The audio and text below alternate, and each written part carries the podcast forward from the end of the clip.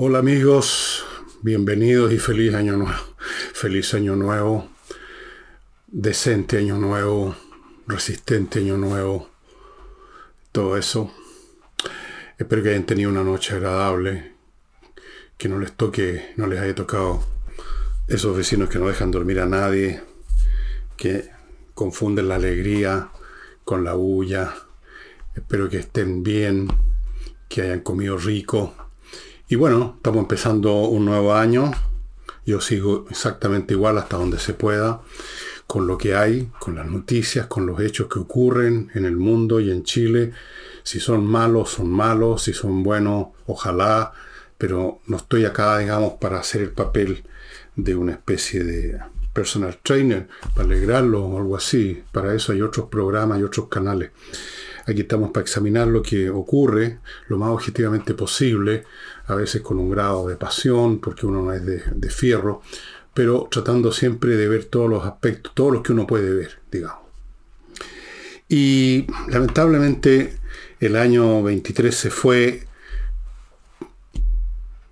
como transcurrió entero, con baleos, con baleos. Hubo un grupo de maleantes que entró en una en, en Pedro Aguirre en la comuna de Pedro Aguirre había un evento, estaban grabando un video de alguna cosa, no sé los detalles, entró un grupo de tipos, empezaron a disparar, murieron tres personas, entre ellas una niñita de 13 años, hubo cuatro heridos, hubo muchísimos disparos, no fue el único evento, hubo otro en una carretera, en una autopista, donde unos tipos persiguieron a otros, y lo alcanzaron finalmente y le dispararon a mansalva y mm, venezolanos en todo este cuento. Es decir, el Far West. Chile se convirtió en, en una de las en una de, de las regiones del Far West. Y y entre paréntesis, fuera de lo horroroso que significa que uno no sabe si uno o algún pariente o algún amigo que está moviéndose por la ciudad va a ser víctima de alguno de estos infelices. Para más remate vemos a quién fue gestora principal, porque Chile es un país acogedor, como ustedes saben, para que entraran millones de personas, ya van más de un millón y medio en Chile, entre las cuales hay por lo menos, pongámonos, seamos, seamos optimistas, un 5% de delincuentes. Ya con eso tendríamos unas 70, 80 mil personas, 80 mil delincuentes que traen las costumbres de países muchísimo más violentos, bueno, ya nos equiparamos. Entonces aparecen los venezolanos por todos lados en estos eventos y esta señora, la señora Bachelet, autora de este desastre humano, inmigratorio, político, policial, tiene la tupé de andarse paseando, haciendo política nuevamente, dando discursos, haciendo recomendaciones, como que aquí no ha pasado nada. También se le olvidó lo de Lonemi, donde ella es factor directo de la muerte de mucha gente. Cuando dijo aquí no pasa nada, aquí no va a pasar nada, y vino el tsunami. Y ahí están. Estos personajes son como los vampiros. ¿ah? No importa todo el daño que hagan, siguen, siguen y siguen y siguen. Bueno, volvamos al, al, evento de Pedro Aguirre Cerda, donde ya esto es...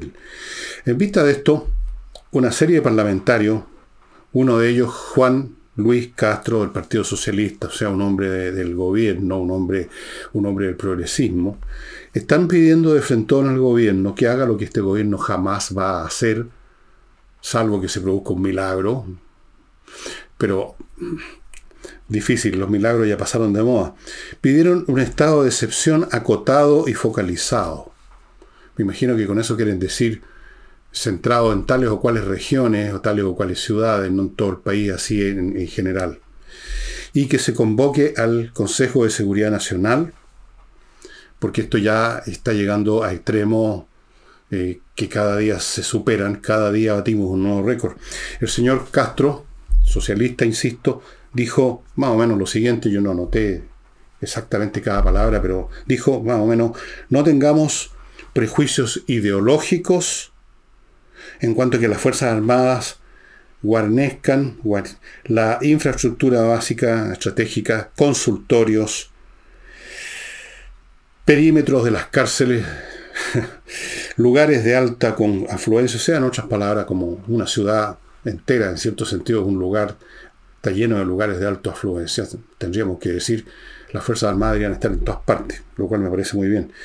Porque dice, se ha llegado a una situación tan extrema que se requieren medidas como esta. En otras palabras, lo que todo el mundo sabe, salvo el gobierno, porque parece que no les alcanza el cerebro para entender que a grandes males se requieren grandes remedios, que uno no combate esta situación que ya ha llegado a situaciones como esta de tipos que se bajan y llegan a una grabación a disparar y matar tres personas, herir a cuatro, y todos los días, todos los días valeo. Una situación así no se combate con anuncios, con anuncios, con anuncios de calles sin violencia como si bastando, bastara decirlo para que se produzca el acto mágico que desaparezca la violencia en las calles. Tampoco asignando nuevas partidas presupuestarias para que Carabineros cuente con más autopatrulla o más casco o más chaquetas antibalas. Eso es eludir el tema y la señora, eh, la señora Toá, a pesar de sus muchas limitaciones intelectuales, hasta ella podría darse cuenta que por ahí no va la cosa se requieren medidas a la altura del problema. Una gangrena requiere una amputación. Una situación como esta requiere por lo menos dos medidas que las he reiterado muchas veces y no soy el único, ha sido también planteado por gente del mundo político. Primero, terminar con la inmigración porque por ahí todos los días entran muchos más delincuentes de los pocos que se capturan y se meten a la cárcel si es que se meten a la cárcel, en unos casos los expulsan y vuelven a la semana siguiente. Es una especie de puerta giratoria. Poner fin a eso jamás lo van a hacer porque va contra sus principios ideológicos, contra su buenismo, su huevonismo, todo eso. Eso es lo primero. Segundo, ir a buscar a estas bandas, estos grupos ahí donde viven, donde se cobijan, esos sectores donde se han convertido en sus feudos, barrios, a veces ciudades completas. Hay que ir a buscarlos en fuerza. Si se entregan pacíficamente para ser juzgados, encarcelados y reventados en una cárcel como corresponde a los criminales, ok. Si presentan resistencia, se actúa en consecuencia. Esa medida de ir a buscarlos, de ir a limpiar, tampoco la van a llevar a cabo.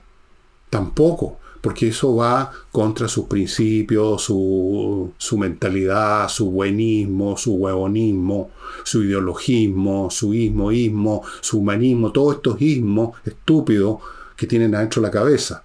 Porque todo concepto, amigo, que se convierte finalmente en un ismo, se convierte en una estupidez.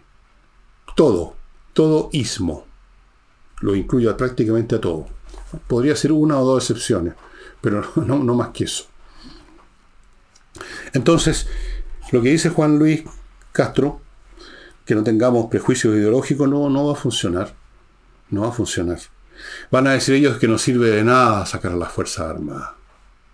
Evidentemente que no sirve de nada sacar a las Fuerzas Armadas, como no sirve de nada sacar a los policías, como no sirve de nada desplegar carabineros, como no sirve de nada comprar autopatrulla, si no, tiene, no hay una voluntad política de raíz, de fondo, de ir a atacar directamente y en fuerza, en gran escala, el crimen.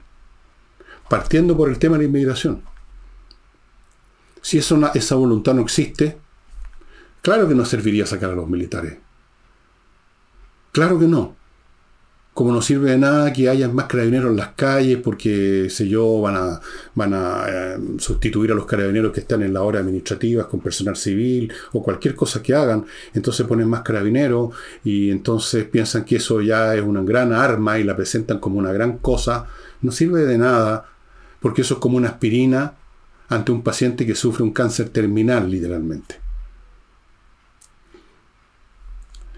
Bueno, y hubo otros, por supuesto, políticos, en general de oposición, que están en la misma postura, pero en general la izquierda mutis, calladita. Ellos son responsables en muchos sentidos, no solo la señora Bachelet. ¿Cuántas veces en el gobierno de Piñera se presentaban leyes para fortalecer, verbo que les gusta tanto la seguridad, y eran rechazadas una y otra vez? La izquierda. Porque para ellos, vuelvo a insistir, es un tema de fondo ideológico.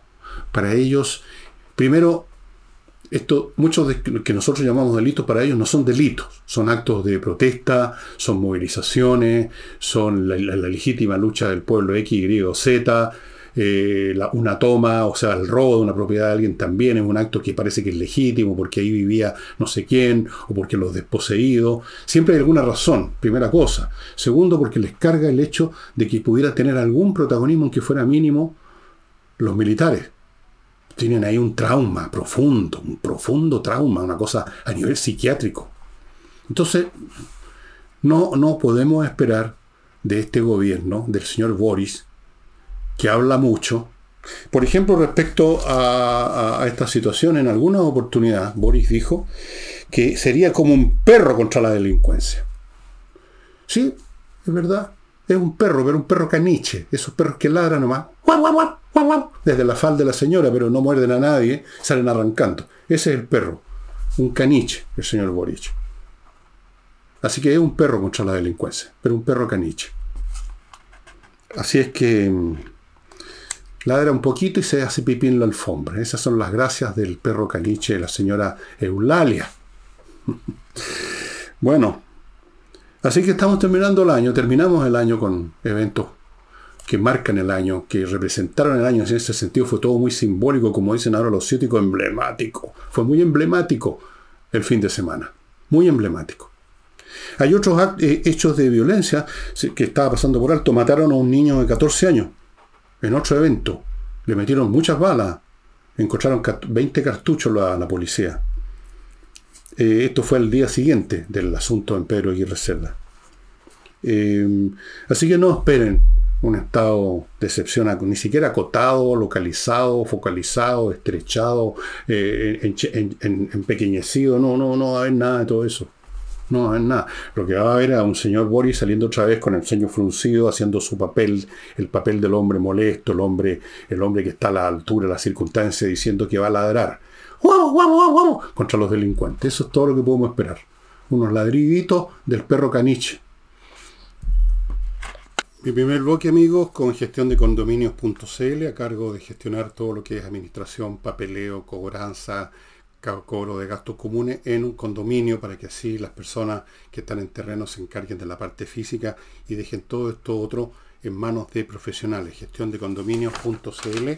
Continúo con Entrena Inglés, la academia que usted ya sabe es gestionada por profesores de esa lengua y que por lo tanto le dan bastante más seguridad a usted que va a tener una buena base de inglés. Cualquier duda, consulta coordinación arroba entreninglés.com Continúo con Fastmark.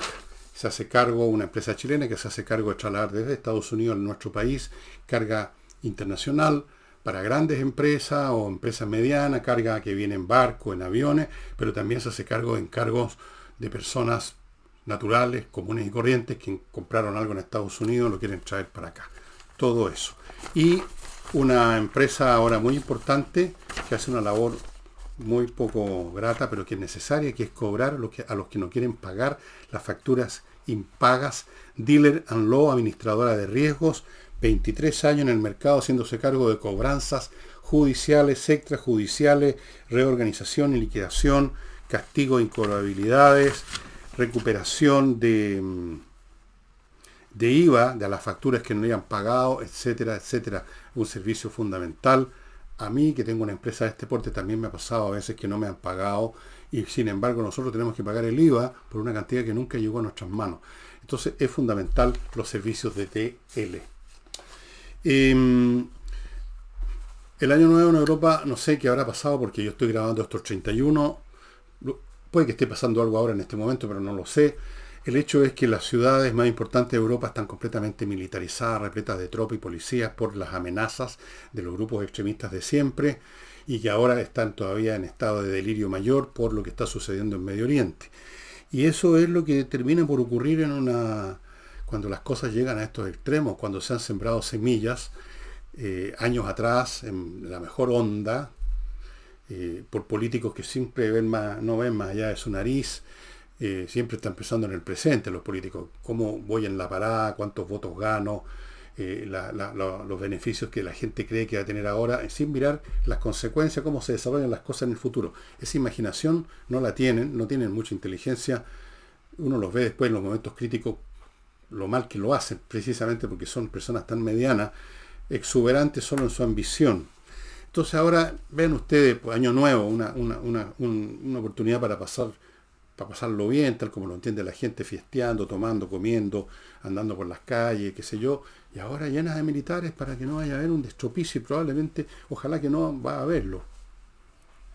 Va a haberlo. Em, eso. Eh, la debilidad nunca ha servido, la debilidad en la el buenismo nunca ha servido para hacer funcionar una sociedad como la gente. Nunca ha servido para, para que haya bondad en este mundo, para que las cosas estén bien. La debilidad lleva a desastres más grandes nada más. Em, se está viendo en todas partes. El único país que, por obligación, porque no le queda otra, en que están actuando con tuti ante un ataque feroz es Israel. Israel no se va a parar con Chica va a aniquilar completamente a más y va a aniquilar al que se le ponga por delante. Y llegado el caso, si se llega al extremo final, va a hacer uso de su arma nuclear, no me cabe ninguna duda. Finalmente, si es necesario, lo va a hacer. Pero los países que no se sienten tan acogotados porque no están ahí mismo, eh, países europeos que están todavía a miles de kilómetros de, de Rusia, que está avanzando, que están a miles de kilómetros de China, que están a miles de kilómetros del Medio Oriente y que por lo tanto sienten que no les va a pasar nada todavía, postergan, patean el tarro y adquieren, toman posturas blandengues, cobardonas y timoratas que conducen a, más grandes desastres. Yo creo que Estados Unidos está empezando a vivir eso, está empezando a vivirlo. Ahora cualquier grupo de militantes, incluso un país miserable como es Yemen, se dan el lujo de agredirlo, se dan el lujo de agredir al mundo entero al comercio internacional, porque Occidente reacciona lento, reacciona a media, reacciona con miedo, reacciona con, con timidez, reacciona con debilidad. Así es. Y, y esta debilidad que aparentemente busca en el lenguaje, por ejemplo, de Estados Unidos, en cada situación que se encuentra, dice, nosotros no queremos ampliar la guerra, nosotros no queremos ir a la guerra, nosotros queremos mantener las cosas, pero uno no puede mantener las cosas cuando el otro no las quiere mantener, pues. No se saca nada con tener todas las vocaciones de paz y de buena voluntad aquí en la tierra como en el cielo, si hay alguien que de todas formas te quiere destruir. A nadie le gusta estar en esa situación, pero si ya está ahí uno porque lo forzaron, tiene que actuar en consecuencia, que es por ejemplo lo que no aprenden aquí los políticos chilenos de derecha, de oposición creen todavía que están en la época, no sé, de, Ricardo Lago o, algo así, y piensan en términos tibiones y de, ¿cómo lo llaman? Moderado y esto, y no se dan cuenta que eso, eso simplemente agrava los problemas y los va a arrinconar más y más y más y más, y al final los van a guillotinar políticamente hablando. Lo que les pasó a los moderados en la Revolución Francesa, los terminaron todos en la guillotina. Los usaron por un tiempo, son los tontos útiles. A los tontos útiles, después que ya no son útiles, se les vota a la basura. La debilidad, por ejemplo, de Estados Unidos, que tiene al hombre ideal para hacer para eso, que es Biden, es increíble. Es increíble. En este momento cualquiera le escupe a Estados Unidos. Estados Unidos dice, no, no quiero ir a la guerra. No, no queremos ampliar la guerra. Y cuando llegan a reaccionar es tímidamente. Ahora tuvieron una reacción más fuerte. Unos, estos militantes, o no sé cómo llamarlos, del UTI, eh, pretendieron abordar un barco de carga, le fueron disparando desde el barco le respondían, pues tenían un grupo de, guardaespaldas, llamémoslo, guardabuques, no sé, mercenarios dirán otro. Eh, entonces había un intercambio. Mientras tanto el barco pidió ayuda eh, y llegó a unos helicópteros norteamericanos. Y lo primero que hicieron los helicópteros norteamericanos empezar por unos altavoces a decirle que se retiraran los votos. O sea, otra vez la debilidad. Hay, unos, hay unos tipos que están agrediendo y ellos, oiga, córtenla. Pero como estos personajes delirantes les dispararon a los helicópteros, bueno, ahí ya fue como mucho y los soldados que estaban ahí, los, los aviadores, hicieron uso de sus armas y liquidaron de los cuatro botes, hundieron tres y mataron a sus tripulaciones, el cuarto salió arrancando. Pero por Dios, cómo reaccionó el gobierno ante este hecho, absolutamente justificado. Si te disparan, tú la disparas de vuelta, eso es obvio. Nosotros no queremos guerra. ¿eh? Con eso, Estados Unidos no hace otra cosa que envalentonar más a Irán, que está detrás de todas estas cuestiones. Envalentonar más a los rusos, envalentonar más a China, envalentonar más a Corea del Norte, que ya está anunciando guerras. En el último congreso del Partido Comunista Norcoreano, hablando de guerra de frentón. contra Estados Unidos, contra Corea del Sur, contra todo el mundo. Se volvieron locos. Se sienten que son capaces de hacer cualquier cosa porque lo que hacen, lo que llega a hacer Estados Unidos cuando despliegan un barco, cuando un portaaviones se mueve por aquí por allá, no le, no le creen que es un bluff. Y tienen no pocas razón en creerlo.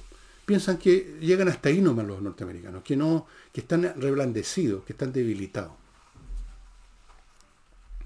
Bueno, eh, vamos a otro bloque, vamos a hacer este programa porque lo estoy grabando por segunda vez, amigo, una vez más tuve un problema con la computadora y tenía un programa que había durado más de una hora con muchos detalles, pero ya no lo puedo repetir. Así que voy a ir más rapidito, voy a dejar algunos temas para otro día.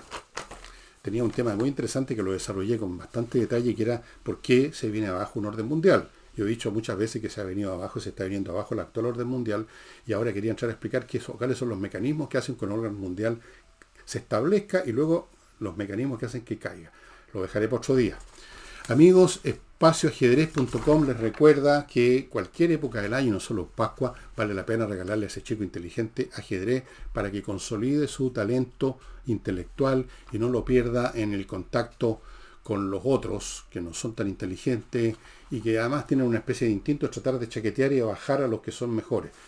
Eso se ve desde en el colegio y en todas partes. Fortifique, solidifique, desarrolle el intelecto de su niño y mantenga el suyo con ajedrez, espacioajedrez.com. Hay unos, están los tableros, están los relojes, hay unos cursos. Cualquier duda, ahí está el WhatsApp, le va a responder el propio autor de este sitio y el profesor Pablo Tolosa. Continúo con mi clima, la mejor climatización, amigos, con los mejores equipos y la mejor instalación garantizada por 5 años. Y termino este bloque con Fundo Las Cumbres, que le ofrece la oportunidad de vivir un lugar maravilloso cerca de la playa del sector Klinichek, que está como a 15 minutos en auto de Puerto Vara, pero al mismo tiempo está a infinita distancia de Puerto Vara. Usted llega en 15 minutos a Puerto Vara, para lo que necesite. Pero luego cuando llega de vuelta a su sitio en el fondo de las cumbres, está en otro mundo, está a una distancia infinita, está a años luz, es otro mundo. Son terrenos, parcelas en medio de un bosque, amigo, eso es un privilegio. Aproveche el QR que está aquí, tómelo con el celular va a ir a una página donde va a ver el sitio y va a escuchar algunos testimonios.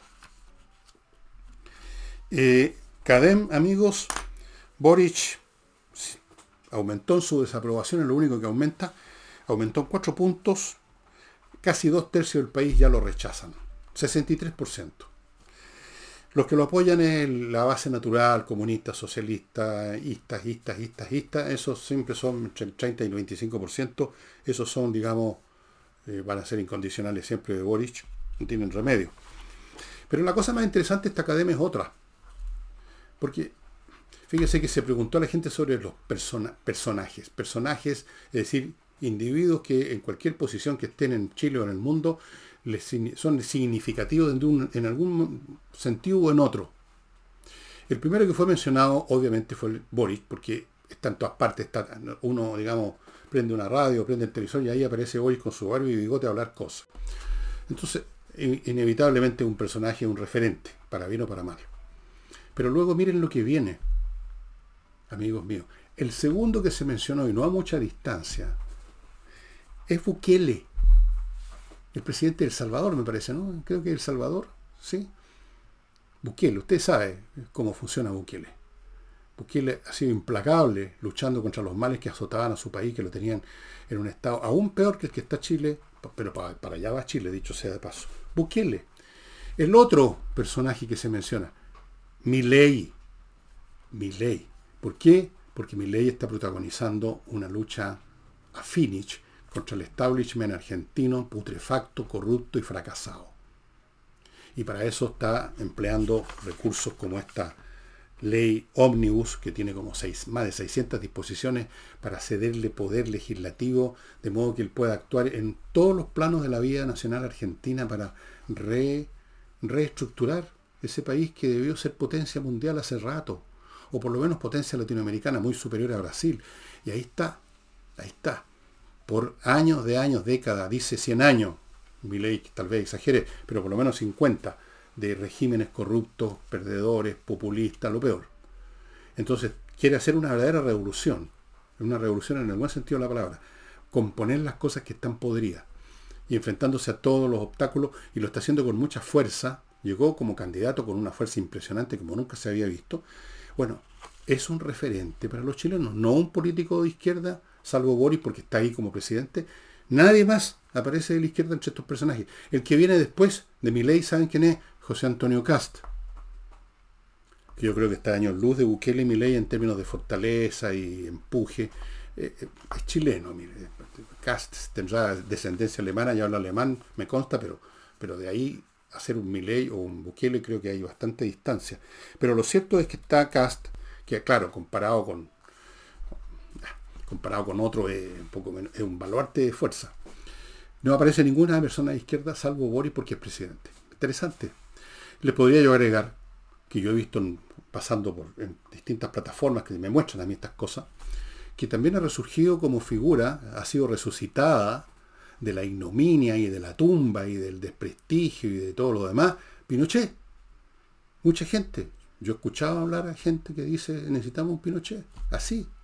Antes ni siquiera la gente se atrevía a pensar en eso. Se había impuesto de una forma tan aplastante el discurso políticamente correcto, la satanización de Pinochet, del régimen pinochetista, los fascistas, los criminales, que nadie se atrevía a decir ni una palabra que no fuera, que no estuviera en sintonía con ese discurso, ¿no es así? Y ahora uno ve, me, han mandado, me llegan WhatsApp de gente que, con fotos, con videos de entrevistas que dio Pinochet en algún momento, o sea, lo han revivido, lo han resucitado. ¿Y por qué? Por las situaciones que vive el país. Y en situaciones como esta, cuando un país vive en situaciones como esta, ¿quiénes son los personajes que aparecen como referentes? No, no aparece el cardenal Silva Enrique, no aparece nuestro Señor Jesucristo, aparecen fulanos duros, potentes e incluso crueles, llegado el caso, pero que son capaces de entregar la mercancía según lo cree la gente. Yo no voy a evaluar si esa creencia es correcta o no, simplemente estoy indicando un hecho que aparece en una encuesta de CADEM, no lo de Pinochet, eso lo agrego yo, eso lo he visto yo, pero creo que también si es que no sé si se atrevieron a preguntarlo siquiera o no se ha llegado al extremo de decirlo, la gente todavía no llega a decirlo en una encuesta, pero yo lo he visto circular eso ya. Y ahí están Bukele y Milei y José Antonio Casa, estimados amigos. Permítanme rápidamente hacerme cargo antes que ya mi garganta no me da más. Famaba Grill, ya saben lo que es, una nueva manera de hacer asado higiénica, limpia, civilizada y no este espectáculo digno de los de los hombre, las cavernas, que estas viejas parrillas mugrosas, cebosas, cochinas, negras, pasadas, gollinas, a tierra, a todo. No, cortémoslas. Mire qué fantásticas son estas mesas, amigos. Otra cosa, otra cosa, vayan cargando ya. Y ahora, si quiere viajar y anda esperando que alguien le dé una noticia de que tal empresa está bajando precio, no, no pierda tiempo. Vaya a kmtickets.cl, ahí todo el tiempo hay pasajes a precios muy especiales. Es un outlet de pasajes aéreos, por ejemplo, a Puerto Montt, desde 37 lucas, Arica desde 79, a Lima 150, siempre hay todo el tiempo, todo el tiempo. Antes de cualquier otra gestión de pasaje, entre kmticket.cl. Sigo con Salinas y el sitio donde usted encuentra un buffet de abogados que se encargan de temas civiles, de familia, todo ese tipo de temas que son muchos, ustedes están viendo ahí los datos a media derecha son de lo mejor, llevan años en esto, tienen una muy buena tasa de éxitos. Sigo con patriciastocker.com, profesionales a cargo de hacer lo que rara vez la gente se acuerda de hacer, inscribir la marca de su producto, de su comercio, de su servicio, antes que vengan los frescos a decirle yo llegué primero a inscribirla. patriciastocker.com y compreoro.com tenga oro y plata de verdad en sus manos para tener una garantía sólida, literalmente hablando. El oro y la plata son en sí mismo valor, no son representativos de un valor que puede desplomarse en una bolsa. Son valor.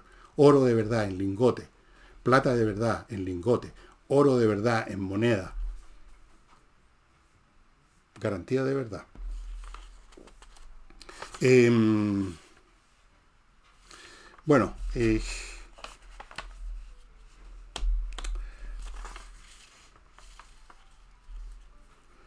Voy a dejar para otro día esto porque ya no, no puedo, perdónenme, no puedo, simplemente no me da la garganta para haber desarrollado este tema que a mí me pareció interesante de una pregunta que me he hecho yo a mí mismo cuando leo, estudio historia, ¿por qué se derrumbó un imperio?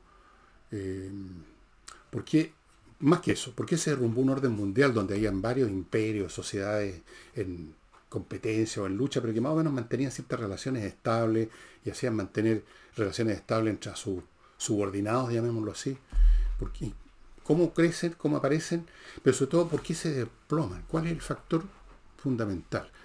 Pero lo voy a tener que dejar por otro día porque no me da la garganta y tengo que todavía mostrarles un libro, así que incluso me van a permitir y me van a perdonar.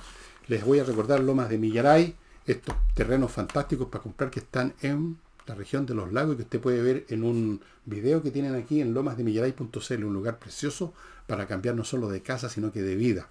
Continúo con remodeling, la empresa de profesionales para remodelar su casa como la gente y Hey, el corredor inmobiliario que realmente hace la diferencia, estimados amigos.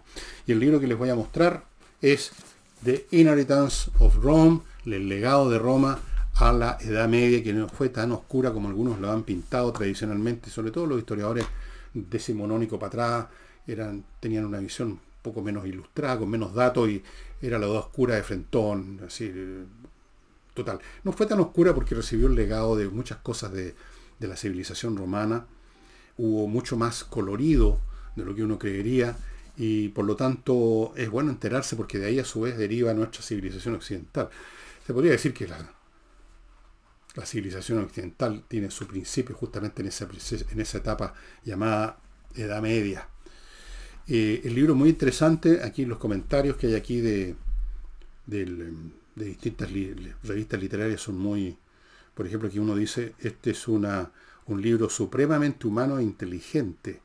Chris Wickham, que es el autor, ha presentado la Europa medieval con toda su riqueza y variedad no era solamente un tema de señores feudales, siervos de la gleba y los curas, digamos, haciéndolos el signo de la cruz. Era bastante más complejo, bastante más colorido y bastante más desarrollado uno, que uno cree. Hay varias tecnologías que se desarrollaron no en la edad de la civilización romana, sino en la Edad Media. ¿Sabían? Bueno, todas esas cosas las van a averiguar en este libro, que naturalmente es para los interesados en historia clásica, historia antigua, historia en general. Eh, para ellos es, es que les estoy indicando este libro. Ya en los próximos programas supongo que iré mostrando otras cosas también. Pero en fin, eh, me despido de ustedes hasta mañana, que vamos a estar ya con Nicole Rodríguez. Muchas gracias. Chao.